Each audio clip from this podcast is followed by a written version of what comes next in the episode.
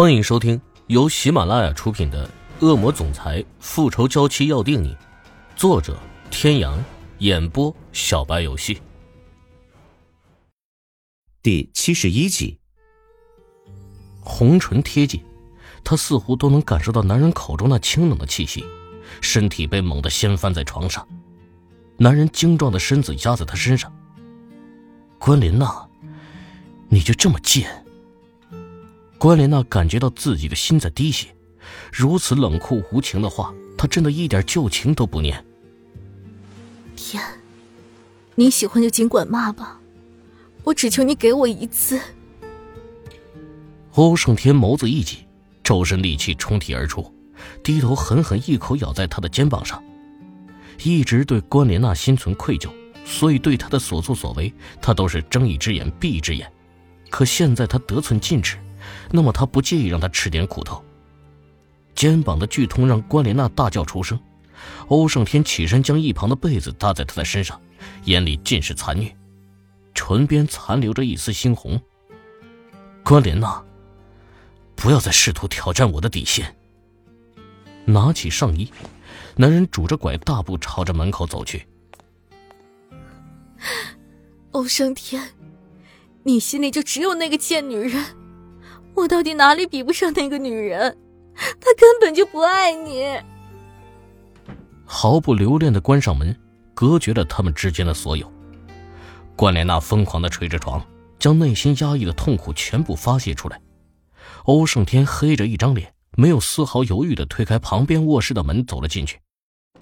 看着床上的女人睡得天昏地暗，他的心中更加的烦闷，伸手掀掉她的被子，使劲的晃了晃她的身子。池小雨，你给我起来！正在梦里跟父亲团聚的池小雨，被这突如其来的一声大吼吓得立即睁开眼睛，看到眼前男人黑漆漆的脸，他翻了个身继续睡，不予理会。睡裙本来就很宽松，他这一翻身，睡裙下摆直接翻到了腰上。男人阴鸷的双眸逐渐变得火热，眼底清楚的印着那女人修长雪白的双腿。欧胜天不知道自己到底是着了什么魔了，关莲娜的身材不知道比这女人好到哪里去，可即便是脱光了站在他面前，他的心里只有厌恶。这个女人仅仅是露了一双腿，他就觉得自己浑身火热，口干舌燥起来，身子一歪倒在床上，对着女人微微嘟起的红唇毫不客气地吻了下去。被强行封住嘴唇的赤小雨缓缓睁开眼睛，疑惑地看着面前的男人。他的眼睫毛真长啊！呸呸，想什么呢？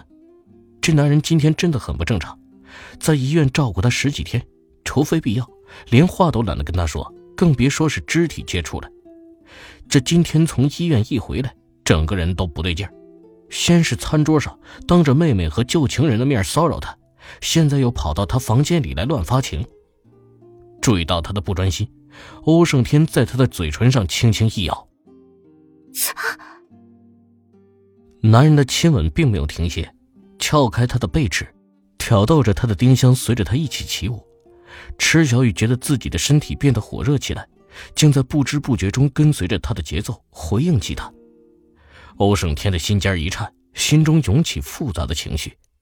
身下的女人恨不得要了他的命，而他现在毫无防备，雪白美丽的脖颈就在眼前，只要他握上去，稍稍的一用力。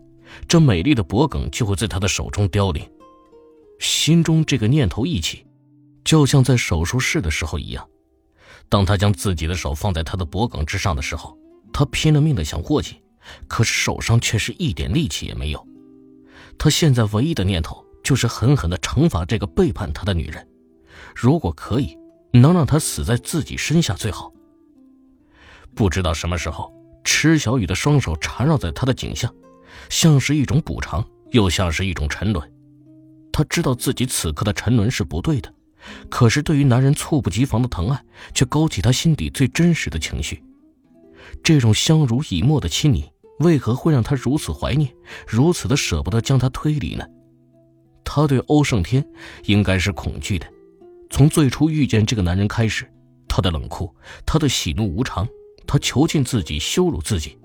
他对他应该是深入骨髓的害怕。察觉到他身体微微的僵硬，欧胜天抬起脸看着他，眼底里流转着他熟悉的情欲之色。这个样子的欧胜天，在他眼中少了一份冷硬，多了一份性感。两人之间只有眼神的交流，池小雨忍不住伸出手抚上了男人棱角分明的脸庞。怎么，关莲娜喂不饱你吗？那时候他正在欧胜天的房间里给他整理床铺，关莲娜就穿着那一身性感的情趣睡裙走了进来，当着他的面躺在了他刚刚铺好的床上，故意在他面前搔首弄姿，以展示他惹火的身材。欧胜天闻言心中一滞，他知道了。你知道？看你这欲求不满的样子，关大小姐看来是没有成功啊。讥讽的意味毫不掩饰，他根本就不在乎。你一点都不在乎。池小雨没有回答，只是打了个哈欠，意思很明显：我很困。在乎？他为什么要在乎？在这个男人眼中，他充其量不过是一个情妇而已。能够有命活到现在，他都要感谢上苍。他有什么资格在乎？重重的在他的唇上啃咬了几下，却再也换不来女人任何的回应。腿上又开始隐隐作痛，身体躺平，将女人柔软的身体捞进自己怀中，安心的闭上了眼睛。一夜好眠。第二天一早，欧若轩特意起了个大早，来到欧胜天的房门前堵人。只要他和娜姐成了好事，他就立刻打电话告诉爸妈，让哥尽快娶娜姐进门，这样那个坏女人就再没办法勾引他哥哥了。站在门口敲了半天的门，里面静悄悄的。欧若轩不禁在心里偷笑，看来昨夜他哥和娜姐战况激烈，他故意这么大力的敲门，两个人都没有醒。小姐，起这么早啊？欧若轩回头看见管家一脸慈祥的看着他。是呀，特意起大早过来叫哥和娜姐起床吃饭，结果他们都不理我。你是说关小姐吗？她昨天夜里就走了，你不知道啊？关莲娜走的时候脸色很难看，她还以为跟小姐闹别扭了，所以也没有多问。什么？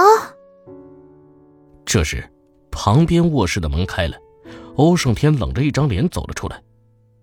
一大早的，吵死了。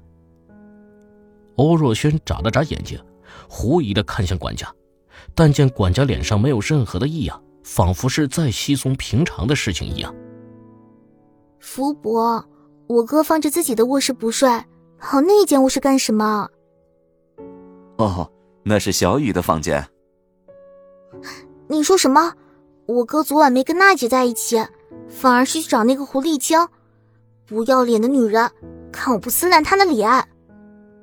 甩开管家的手，正要冲进去，欧胜天的卧室门又开了，换了一身衣服的男人精神抖擞的从里面出来。只是默默的看了他一眼，朝楼下走去。本来怒火高涨的欧若轩，被自家哥哥这锐利的眸光一扫，瞬间蔫了下来。各位听众朋友，本集到此结束，感谢您的收听。